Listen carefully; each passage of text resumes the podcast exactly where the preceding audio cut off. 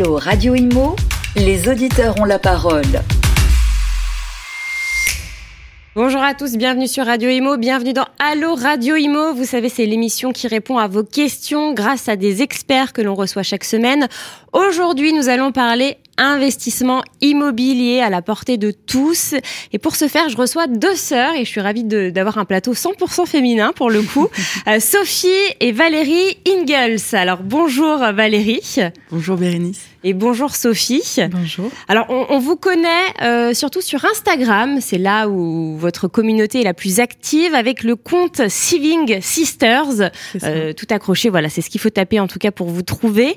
et alors je vais vous laisser vous présenter puisque vous êtes fondatrice de l'agence Siving Immobilier et aussi fondatrice de Siving Formation, puisque vous faites également euh, des, formations. Alors, euh, pouvez-vous euh, déjà nous, parler un petit peu de votre histoire? Comment c'est comment vous avez créé en fait l'agence Siving? Alors, euh, donc moi, Sophie, j'ai 26 ans euh, et, l'immobilier, ça a toujours, toujours été une passion pour moi. Euh, donc, c'était assez naturel que je reste dans ce, voilà, que je me dirige en tout cas vers ce, ce domaine. Euh, donc, j'ai fait toutes mes études dans l'immobilier. Euh, j'ai fait des, des, stages pour apprendre un peu tous les métiers, autant la location que la transaction, que la construction. Voilà, j'ai vraiment tout vu. Et, euh, et donc, naturellement, après mon master, j'ai eu un, un CDI. Ils veulent me, me tanner depuis quelques années pour, pour qu'on fasse un projet ensemble et que euh, et qu'on se lance à notre compte. Et c'est vrai qu'on avait énormément de demandes autour de nous, euh, de la part de nos proches et de nos amis, euh, pour, ben pour savoir comment faire pour investir tout simplement et avoir des renseignements sur, sur l'immobilier. donc du coup, on a créé un compte Instagram en juin 2021 sur lequel en fait on a voulu commencer à partager un petit peu des, euh, des conseils sur euh, l'investissement immobilier en particulier. On parlait aussi un petit peu d'investissement financier. Et, euh, et, voilà. Donc le compte est né comme ça il y a, il y a quasiment deux ans. Et après on a aussi créé l'agence immobilière euh, dématérialisée parce qu'on s'est rendu compte qu'aujourd'hui euh, on voulait surfer un peu sur la vague moderne. Donc arrêter un peu les agences immobilières à vitrine. Et, et voilà. Donc c'est comme ça que c'est né donc une de vous est agent immobilière. Oui, c'est moi, oui. À la carte, euh, la fameuse carte. Exactement. Et alors vous, euh, Valérie, comment euh, comment ça s'est passé? Quelle, est votre formation? Quel est votre parcours? Alors rien à voir avec l'immobilier. J'ai fait des études de, communication et business à l'étranger. Et en fait, j'ai rapidement lancé une première boîte, lancé une deuxième boîte. Et même si ces activités marchaient très bien, je me suis dit qu'il fallait aussi que je diversifier un petit peu mes investissements et mes sources de revenus.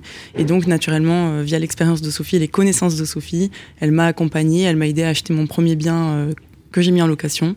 Et euh, bah, petit à petit, je me suis penchée là-dessus, là dedans et, j'ai commencé à voilà investir. Et puis on a investi ensemble.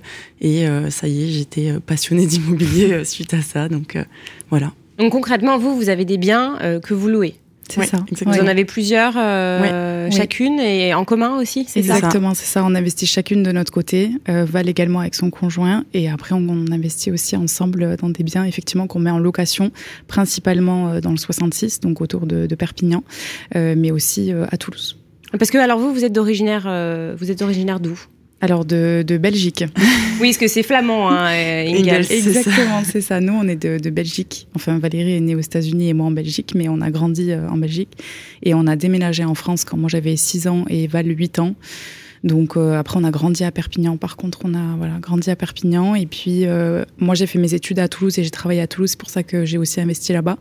Mais euh, mais sinon, voilà, c'est c'est vraiment Perpignan, de là où on est et là où est situé aussi le siège de, de aujourd'hui. Et alors aujourd'hui, les biens que vous vous avez achetés et que vous avez mis en location, c'est quel statut? Est-ce que c'est LMNP Est-ce que c'est c'est du Pinel? C'est quoi? Est-ce que vous vous occupez de la gestion locative? Alors oui, tu Non, vas-y. J'allais dire effectivement, oui, on a, on a certains biens en nom propre qu'on a mis en LMNP. Euh, et après, on a des biens aussi en SCI, parce qu'on investit grâce à notre, notre société, euh, avec un, du coup un montage avec une holding. Et, euh, et ensuite, la question, c'était par la gestion, la gestion locative. La gestion. Non, il y a un bien encore actuellement que je gère aujourd'hui, parce qu'il se trouve vraiment en bas de là où j'habite, euh, enfin, où se trouve ma RP. Mais tout le reste, on le fait gérer par. RP, c'est résidence principale, hein, oui, par nos auditeurs. résidence principale. Euh, c'est une maison que j'ai divisée en deux et je loue le bas et j'habite en haut. Et Donc forcément, euh, c'est plus facile. Euh. Voilà, c'est un locataire qui est là, qui est là depuis deux ans, qui avec qui ça se passe très bien. Donc il n'y a pas beaucoup de gestion à faire en soi. Mais après tout le reste, oui, c'est géré par des agences. Et en fait, vu qu'on fait beaucoup de courte durée, c'est une conciergerie qui, qui gère nos biens. D'accord, donc une conciergerie. Il y a beaucoup de turnover, euh, comme c'est de la courte durée. C'est quoi? C'est des locations saisonnières? Oui. C'est voilà, c'est du saisonnier, donc euh, c'est euh, deux trois nuits, des fois une semaine, deux semaines l'été, mais généralement c'est plusieurs deux trois nuits. Oui. Alors aujourd'hui, euh, vous euh, donnez des conseils donc pour investir dans l'immobilier. Euh, à qui s'adressent ces conseils? Quelle est votre communauté? Quelles sont vos cibles en fait? Qui peut investir? Est-ce que il faut gagner beaucoup d'argent déjà? Parce que c'est vrai quand on pense à investisseur, on pense toujours à, gagner. Bah, il faut, faut, un certain salaire. C'est vrai que, c'est le cas? Ouais, c'est vrai que l'immobilier c'est un peu l'image qu'on en a parce que c'est des biens, c'est des montants qui sont assez élevés, mais on a la chance en France de pouvoir bénéficier du levier bancaire et en fait, grâce à ça, on a recours à un crédit immobilier. Donc euh, on, peut investir en fait, euh, euh, on va dire entre guillemets assez facilement. C'est, on va peut-être nous tomber dessus, mais c'est vrai. Nous, on s'adresse vraiment au plus grand nombre, et c'est pour ça qu'on a créé ce compte. C'est pour pouvoir vraiment démocratiser pardon, un peu tout ça. Euh, mais du coup, c'est vrai qu'on se rend compte quand même que naturellement notre communauté, je pense qu'elle est, elle s'identifie à nous parce qu'on est sœurs, parce qu'on est jeunes, parce qu'on est des femmes. Donc, on a quand même une communauté qui est relativement jeune. Euh, et quand on parle jeune, on, a une communauté entre 18 euh, et 35 ans, on va dire. Voilà. plutôt, enfin, la, tranche la plus importante, c'est 25-35. C'est ça. on a quelques jeunes qui sont en études et qui s'intéressent déjà à l'investissement immobilier, et quelques personnes au-dessus de 35, bien sûr, qui s'intéressent aussi. Mais ça. Et après, en, termes de salaire, en tout cas, c'est pas c'est pas des personnes qui euh, euh, qu'on considère euh, riches, pas du tout. C'est pas forcément des personnes qui ont non plus une épargne qui est trop importante. Ou une famille qui a de l'argent par exemple. Exactement, voilà, c'est pas non plus forcément des personnes qui sont issues de familles qui, qui ont de l'argent et euh, c'est pas du tout le cas. C'est très souvent euh, euh, soit des CDD ou des CDI avec des salaires moyens comme comme voilà comme la moyenne française et et qui ont tout simplement envie d'avoir un complément de salaire justement pour pour vivre mieux et pour pouvoir soit continuer à investir, soit profiter de cet argent pour partir en voyage ou voilà peu importe. Mais mm. Donc là, vous, vous, parliez donc de lever de la dette. Hein, en fait, euh, c'est ça le montage. En fait, on, on s'endette auprès de, de, la banque. Euh, le but, c'est de euh, mettre le moins d'apport possible, j'imagine. Mhm. et donc la banque nous permet d'acheter le bien qu'on met tout de suite en location. Donc, faut, bon, ça on en parlera après. Il faut trouver un bien qui se loue très facilement. Il faut éviter les vacances locatives. Et donc le locataire nous rembourse. L'idéal, c'est la totalité de, de, de, la mensualité mhm. du crédit. En revanche, bon, on, connaît un petit peu la, situation actuelle. Hein. les taux remontent. Mhm. Euh, on sort de deux très belles années avec des taux qui, qui avoisinaient les 1%, parfois même un peu en dessous. On pouvait emprunter sans apport. C'était euh, c'était un peu monnaie courante. Là, euh, bah, sans apport, c'est plus du tout possible. Hein. Les banques demandent 10 à 20% d'apport. Est-ce que c'est toujours aussi facile d'emprunter Et qu'est-ce que vous conseillez alors aux, mhm. aux, jeunes actifs qui veulent faire de l'investissement locatif? Qu'est-ce qu'ils doivent faire justement pour pouvoir emprunter? Alors c'est vrai qu'on conseille euh, qu'ils aient de l'apport parce que comme vous, venez de le citer, c'est vrai que c'est de plus en plus dur, voire quasiment impossible d'investir sans apport, sans avoir au moins minimum 10%. Il y a encore des banques qui dérogent de temps en temps pour des profils vraiment particuliers, euh, quand souvent c'est une banque dans laquelle on se trouve depuis qu'on est euh, vraiment enfant, notre famille était, etc. Mais en général, on voit quand même qu'il faut au moins 10%. Donc nous, ce qu'on conseille, c'est voilà, essayer de se au moins d'avoir une petite épargne et puis de s'orienter peut-être pour euh, sur des biens qui sont plus petits euh, et surtout qui vont se louer euh, plus facilement avec des, des, bons loyers. Donc c'est pour ça aussi que souvent on, les, on redirige les personnes qu'on accompagne sur de la LCD ou sur de la coloc ou sur des, des mises en location un peu plus créatives pour générer plus de loyers, pour rassurer le banquier, lui montrer que oui, euh, il peut nous prêter parce que euh, c'est pas, euh, enfin c'est pas risqué en fait comme investissement parce qu'on va générer beaucoup de loyers et qu'on a un plan A, B, C et que voilà même si par exemple la LCD on a un peu plus. Alors LCD pour nos auditeurs. location courte durée, donc location saisonnière, etc. et que si jamais on a de la vacance locative plus importante que prévu, on a quand même voilà plan B, c'est on le met en coloc et ça rapporte tant. Plan C, on le met en location meublée classique et ça rapporte tant. Et donc c'est vraiment en fait, on voit auprès des banques un besoin réellement de prouver que l'investissement est le moins risqué possible. Et ça, les banques, alors quand, quand c'est ce que vous conseillez hein, à, votre communauté, c'est vraiment euh, d'arriver euh, avec au rendez-vous hein, avec le banquier et de, de, préparer, donc de lui montrer les, ces différents montages en fait, de, de lui montrer la véritable destination euh, du bien que l'on va acheter. Et ça rassure les banquiers, c'est ce que vous avez constaté? Oui, oui, tout à fait. Ben, toutes les personnes qu'on accompagne et qui, qui suivent vraiment ces, ces modèles de présentation et qui nous font des retours, et les conseillers bancaires disent à chaque fois, c'est impressionnant. On, voilà, on a jamais vu ça, on n'a jamais vu quelqu'un qui vient aussi bien préparé. Euh, donc du coup, c'est ce qu'on conseille vraiment de faire parce que c'est vrai que quand on était à 1%, c'était magnifique, je, l'avoue, mais euh, du coup, c'était un peu aussi la porte ouverte à tout type de projet. Tout le monde allait se faire financer et puis euh, personne n'avait peur entre guillemets non plus. la tendance, elle change un petit peu, donc ça vient resserrer les crédits certes, mais c'est toujours ouvert pour les profils qui sont sérieux. Donc pour les personnes qui ont préparé un petit peu euh, leur profil, euh, leur épargne et qui viennent avec un dossier béton, peut, voilà, ça montre à la banque qu'on sait de quoi on parle, on est sérieux, on a tout étudié et euh, c'est beaucoup plus rassurant pour, euh, pour obtenir des crédits, euh, d'effectivement venir avec, euh, avec tout ça, tous les chiffres, avec une bonne étude de marché, avec des attestations de valeur locative aussi qu'on peut demander aux conciergeries, qu'on peut demander aux agences. Donc, si on anticipe tout ça et qu'on vient avec un dossier complet, le banquier, il n'est pas censé avoir de questions finalement parce qu'on a tout présenté. Donc, c'est hyper rassurant. Mhm. Alors il y a une question qui revient souvent. Doit-on euh, en premier acheter sa résidence principale ou euh, faire un investissement locatif en restant soi-même locataire? Qu'est-ce que vous conseillez? C'est vrai qu'on a très très souvent cette question qui revient. Euh, en fait, nous, on conseille surtout de, on dit toujours, il faut revenir à, à sa stratégie à soi-même. Il ne faut pas forcément copier ce que fait le voisin.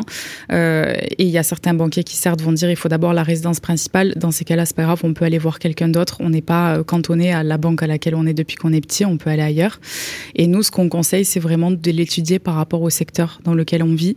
Euh, ben, typiquement, euh, dans des grandes villes où c'est très cher, parfois c'est plus cher du coup de rembourser une mensualité à la banque que de payer un loyer pour la même surface.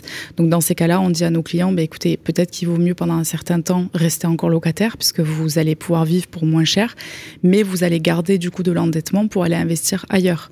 Donc dans ces cas-là, il vaut mieux peut-être faire de l'investissement locatif d'abord euh, plutôt que de la résidence principale. Donc c'est un peu au cas par cas au final. C'est ça, tout à fait. Alors maintenant on va parler des, des, secteurs en fait, puisque vous le disiez, faut, en fait il faut tout calculer, il faut arriver avec un dossier béton devant le, le banquier. Euh, quels sont, qu'est-ce qu'il faut regarder en premier? Il faut regarder bah, la, zone géographique, j'imagine. Euh, comment on fait pour quelqu'un qui n'y connaît absolument euh, rien? Qu'est-ce que vous lui conseillez à cette personne? Ben, on lui conseille tout d'abord de réfléchir justement à ses objectifs. Donc euh, un peu comme pour la résidence principale, euh, il y a des personnes qui veulent vraiment du cash flow, il y a des personnes qui veulent un peu plus de patrimonial. Donc déjà réfléchir à ça et ensuite euh, de regarder est-ce que le secteur dans lequel on se situe et dans lequel on habite se prête à notre nos objectifs ou non?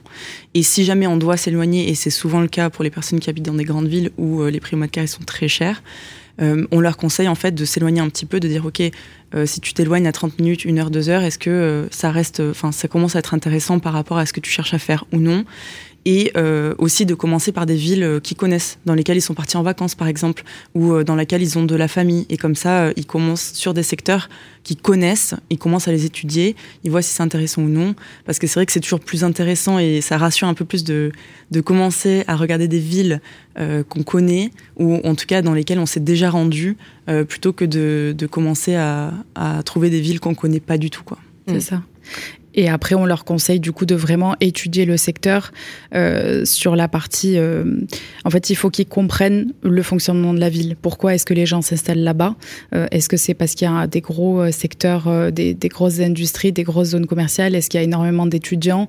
Mais si c'est le cas, est-ce qu'il y a une école ou est-ce qu'il y en a dix? Euh, Et après, de, de, regarder voilà la vie de la ville. Est-ce qu'il y a des commerces? Est-ce qu'on peut se déplacer facilement? Est-ce qu'il y a des restaurants, etc.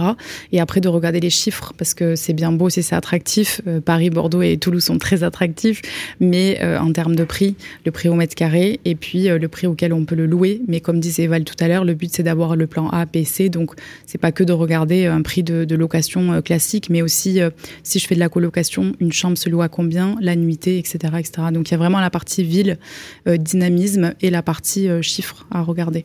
Mm. Et bien sûr, le potentiel de revente après derrière, ça c'est toujours mm-hmm. quelque chose qu'on leur dit, c'est réfléchissez aussi, euh, ça paraît intéressant aujourd'hui, mais l'évolution de la ville, est-ce qu'il y a une évolution démographique, est-ce qu'il y a vraiment bah, une stimulation dans cette ville et est-ce que ça va continuer à aller dans ce sens-là?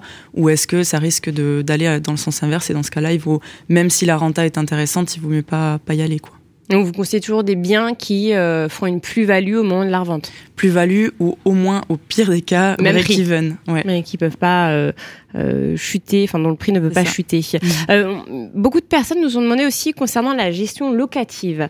Euh, est-ce qu'il faut faire appel à une agence ou est-ce qu'il faut gérer soi-même son bien aux locations bah Ça c'est une question qui revient souvent parce que c'est vrai que selon le statut qu'on choisit, on peut amortir, mais est-ce que mm-hmm. ça vaut vraiment le coup? Enfin voilà, on a beaucoup de questions par mm-hmm. rapport à ça. Qu'est-ce que vous conseillez mais alors nous on dit si c'est vraiment quelque chose que nos clients ont envie d'essayer par eux-mêmes, faites-le gérer vous-même parce que du coup c'est vrai qu'on apprend énormément, c'est hyper enrichissant.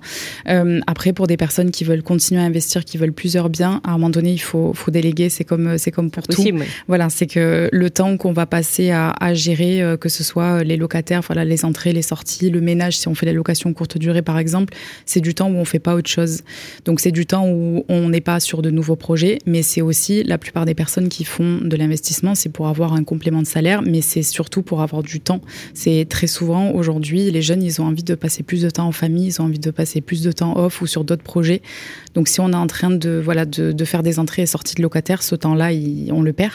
Donc, euh, donc, nous, on leur fait calculer euh, les, frais de, gestion dans euh, leur calcul de rentabilité pour être certain qu'ils puissent mettre ça en place et que le bien soit toujours rentable. Et c'est toujours, c'est toujours le cas, quoi.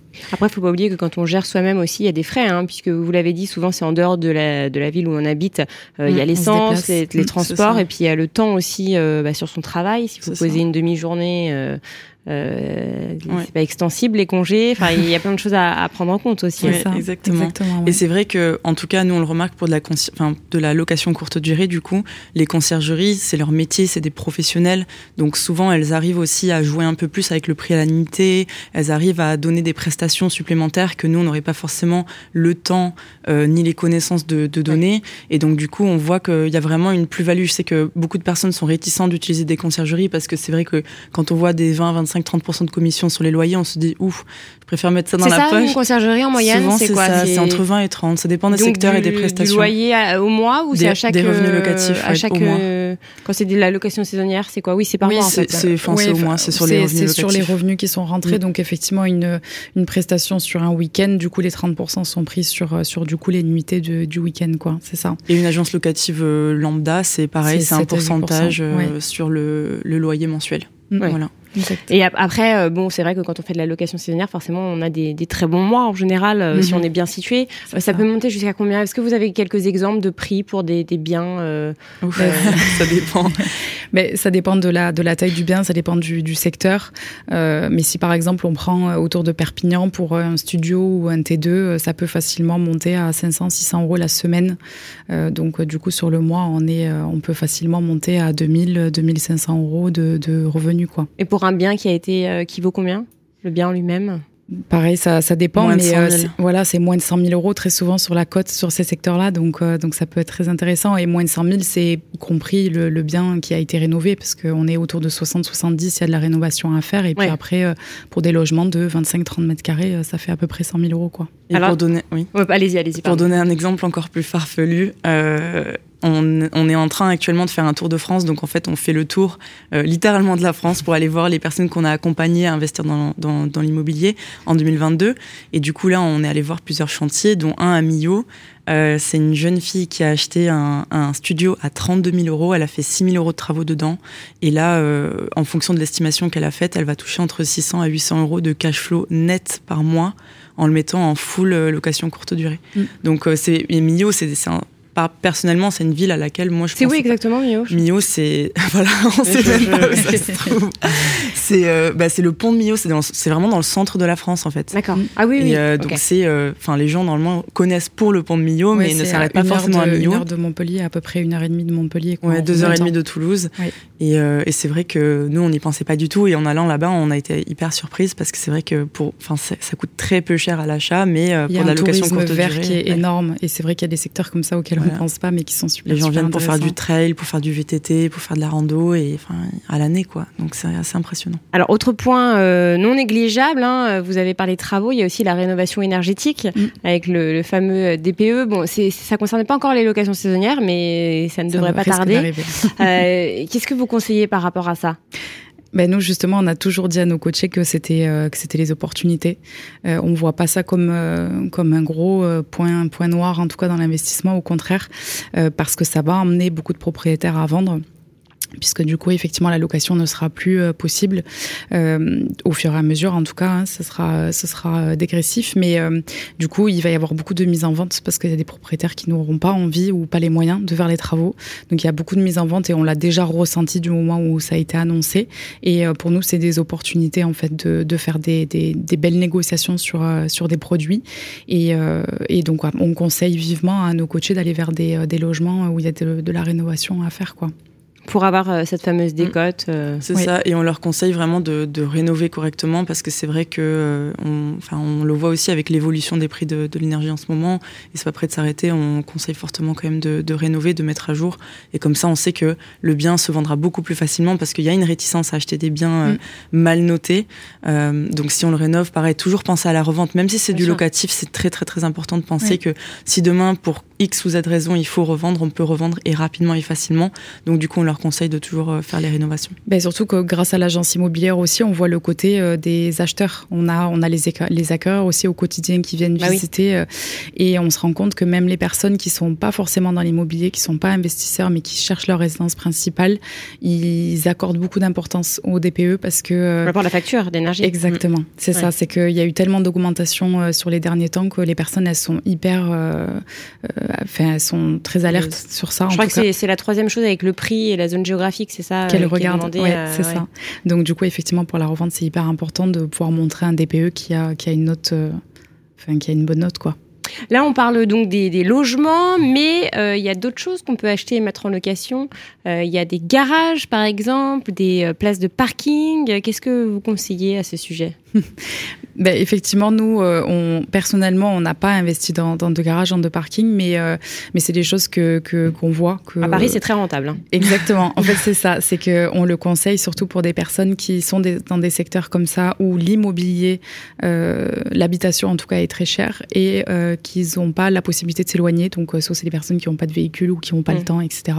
Et, et donc, effectivement, investir dans des garages ou dans des places de parking, ça peut être hyper intéressant dans les secteurs très tendus comme comme Paris ou Bordeaux où, où, du coup on a du mal à, à se garer et qu'il y a une location possible ou alors une revente aussi euh, à terme quoi. Et ça peut faire moins peur également aux personnes qui ont peut-être, euh, enfin, on, on l'a souvent des personnes qui ont peur justement des loyers impayés, des, des vacances locatives, des choses comme ça, de la casse, etc. Donc ces personnes-là, c'est c'est intéressant de les orienter sur des parkings et des garages parce qu'au moins elles investissent et, euh, et c'est rentable aussi. Le, ouais. et, euh, et, elles sont passées à l'action. Et puis c'est quand même moins cher euh, aussi. Mm.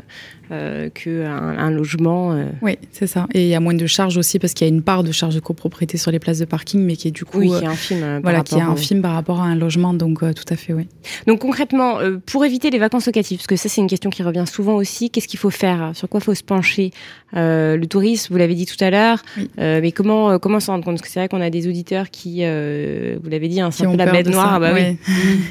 mais c'est vrai que la vacance locative, en soi, on, on peut l'éviter quand on a fait une très bonne étude de marché et que euh, on a euh, conscience de, du secteur dans lequel on investit et le quartier aussi parce qu'il n'y a pas euh, que faire une étude de marché d'une ville, il faut aussi vraiment axer sur le quartier dans lequel on veut investir et, et donc du coup on peut étudier cette demande locative de par les conciergeries, les agences immobilières. Donc en fait, nous on conseille vraiment au coaché d'aller voir les personnes qui sont sur place euh, et de les contacter et de, de, leur demander en fait de euh, comment ça se passe sur euh, sur le secteur et euh, on a aussi des outils comme AirDNA qu'on utilise beaucoup pour étudier la, la, la, demande locative sur la location courte durée par exemple. Qu'est-ce que c'est AirDNA Donc c'est un site en fait qui reprend toutes les, les réservations qu'il y a sur Airbnb, enfin toutes les données Airbnb et ça permet d'étudier un secteur et donc de connaître le taux d'occupation par exemple d'une ville par rapport à la location courte durée. Hmm. Euh, petite euh, question maintenant sur le financement. On a parlé du banquier. Euh, c'est vrai qu'on l'a dit, les taux augmentent. Ils sont pas du tout, ce sont pas du tout les mêmes en, fonction des banques. Il y a de fortes disparités, hein, même sur tout le territoire français. Est-ce que vous conseillez d'aller voir un courtier? Ça dépend. Oui, pour les personnes qui ont vraiment pas le temps et qui ont eu un très bon contact avec un courtier qui, qui va potentiellement aller voir, pouvoir voir euh, plusieurs banques. Euh, mais c'est vrai que pour un tout premier investissement, on conseille souvent en fait d'y aller tout seul, euh, d'y aller soi-même, d'aller voir les banques, parce qu'en fait c'est, on apprend énormément en allant, en allant voir les banques nous-mêmes, et personne ne peut défendre notre projet aussi bien que nous-mêmes, et surtout quand on va le voir avec justement une présentation PowerPoint, avec vraiment l'étude de marché, etc. Le courtier ça il le fera pas forcément, et c'est pour ça qu'on conseille au début en tout cas d'aller voir la banque nous-mêmes. Et après, c'est vrai qu'on essaye aussi d'expliquer à nos coachés que le, le taux d'intérêt, c'est une chose. C'est vrai que c'est ce qui est vachement euh, dans les gros titres aujourd'hui et ça fait peur, mais on essaye de leur dire ne vous focalisez pas que sur le taux parce que c'est vrai que les 1%, c'était très beau, mais ça pouvait pas durer et, euh, et on peut pas non plus, euh, personne n'a une boule de cristal, personne peut savoir à combien on sera dans six mois, dans un an, dans deux ans. Du coup, on leur dit concentrez-vous surtout sur les choses que vous pouvez maîtriser. La banque aujourd'hui, vous allez essayer de gratter un petit peu et peut-être de baisser de 0,10, alors qu'en fait, si vous aviez mis vos, efforts dans demander plus de, durée, euh, demander un différé par exemple, ce sera beaucoup plus intéressant qu'essayer de jouer sur le taux. Et c'est quelque chose sur lequel le conseiller en face ne pourra pas beaucoup euh, influer en fait. Donc, euh, pour, on va, bientôt terminer cette émission. Pour vous, c'est le moment d'acheter, c'est ce que vous conseillez, parce que c'est vrai qu'il y a un climat anxiogène. Hein, là, il y a des, des, études qui sont tombées, il y a pas mal de sondages qui sont faits en ce moment par les professionnels de l'immobilier. Et c'est vrai que bon, bah, les Français aiment la pierre, hein, ça mmh. c'est sûr. ils aiment la pierre en tant que placement, mais même si la plupart, je crois que c'est 77% souhaitent devenir propriétaire à terme, il y en a que 22% qui, en ce moment, se disent que c'est le moment d'acheter. Et euh, les autres, euh, ils se disent, bah, il faut attendre. Ben, le problème avec ça, c'est qu'on attend jusqu'à quand oui. C'est qu'on peut attendre longtemps et, euh, et nous, on, voilà, on a tendance à dire que, et nous-mêmes, on continue à investir aussi, hein, euh, malgré le, le, climat, parce qu'il n'y a, y a jamais de bon moment, il n'y a jamais de moment parfait. Celui qui va pas investir maintenant, peut-être que dans six mois, il va regretter. Et, c'est voilà, c'est toujours comme ça. Il faut savoir que l'immobilier c'est des cycles, c'est mm. toujours pareil. Donc euh, donc du coup il n'y a pas de il a pas de parfait moment euh, pour nous. En tout cas, il faut euh, voilà, il faut, faut pas attendre d'être prêt, il faut pas attendre le moment parfait, il faut juste y aller quoi. Et à la différence d'il y a peut-être un an, deux ans, c'est qu'aujourd'hui, euh, à nouveau, en tant qu'acquéreur, on peut, on a une marge de négociation plus importante. Pour faire baisser le prix. Exactement. Ce qu'on n'avait pas il y a deux ans, parce qu'en fait, vrai que les prix, oui, tombent, chutent un petit peu du coup. Chutent un petit peu, et puis justement, vu que les gens sont frileux, beaucoup moins achètent, donc beaucoup mmh. moins de visites, et donc euh, quand on va visiter et qu'on veut faire une offre, on a plus de pouvoir de négociation, alors qu'il y a un an, deux ans en arrière, euh, le vendeur, il savait que si c'était pas nous qui, qui allons acheter, il y avait quelqu'un d'autre qui allait venir demain et faire une offre au prix et, et il pouvait attendre en fait d'avoir une offre meilleure que la nôtre. Donc on pouvait un peu moins négocier. Euh, Aujourd'hui, on peut un oui, peu la plus tendance euh, s'inverse ouais. un petit peu quoi. Donc euh, c'est toujours euh, c'est toujours intéressant. Dernière cas. question pour l'apport. Euh, Quelqu'un qui, qui n'a pas d'apport, qu'est-ce que vous lui conseillez? N'a pas d'apport, qui euh, un, un, salaire euh, voilà qui débute dans la vie donc qui a pas forcément euh, des mille et des cents chaque mois, qu'est-ce qu'il peut faire? Mais après, il faut savoir que en fonction de la relation qu'on a avec la banque et du projet qu'on présente, ça se fait, ça se fait encore d'être financé sans apport. Alors c'est de plus en plus rare, mais ça se fait. Euh, et sinon, enfin euh, nous, on a des personnes quand ils ont vraiment envie d'investir, ils se, ils se donnent les moyens. Donc euh, c'est de se, se, dire par exemple, ok, je me crée du coup un budget à partir de maintenant que j'essaye de tenir pour obtenir euh, une petite épargne à la fin de l'année ou dans six mois pour pouvoir, euh, voilà, je, je, prépare un petit peu mon profil. Donc faire ouais. du sacrifice au final. Voilà, faire un sacrifice. Après, voilà, c'est ça, c'est qu'on peut pas non plus s'attendre et, et, tout vouloir si euh, voilà si mm. on se donne pas un petit peu euh, les moyens. Donc il euh, y a ça ou alors s'associer avec quelqu'un aussi éventuellement pour, pour mm. faire un projet. Ça on le conseille, ouais, s'associer avec quelqu'un ou voilà. Il faut être sûr de la personne. Oui, ça c'est sûr. faut bien aimer sa sœur.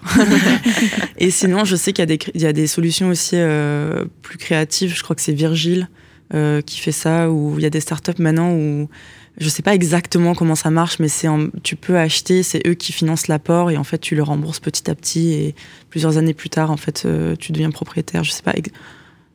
Je dis peut-être des bêtises, je sais pas exactement comment ça fonctionne, mais, je sais qu'il y a des solutions. Et... Après, il faut bien regarder le business model derrière, comment ça tient. Mais euh... c'est pas quelque chose qu'on conseille, hein. c'est juste pour dire que ça existe. Il y a des, voilà, il y a des solutions et on peut, voilà, on peut effectivement se, donner, se donner les moyens. Quoi. Nous, on a des jeunes vraiment enfin, impressionnants. On a vu encore de jeunes sur Perpignan il y a, il y a deux semaines. Euh, ces deux jeunes sœurs, 19 et 22 ans, et elles ont pris un deuxième taf en parallèle de leurs études pour justement avoir de l'apport et investir. Enfin bref. Donc le mot, c'est la motivation au final. C'est la motivation, c'est ne pas avoir peur et ne pas avoir peur et, et se, bah, se créer des opportunités en fait.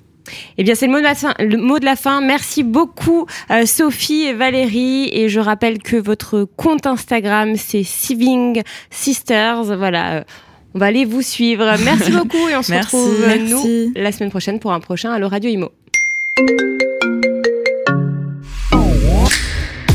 Allo Radio Imo Posez vos questions à nos experts sur les réseaux sociaux, à réécouter et à télécharger sur le site radio.imo et sur toutes vos plateformes d'écoute habituelles.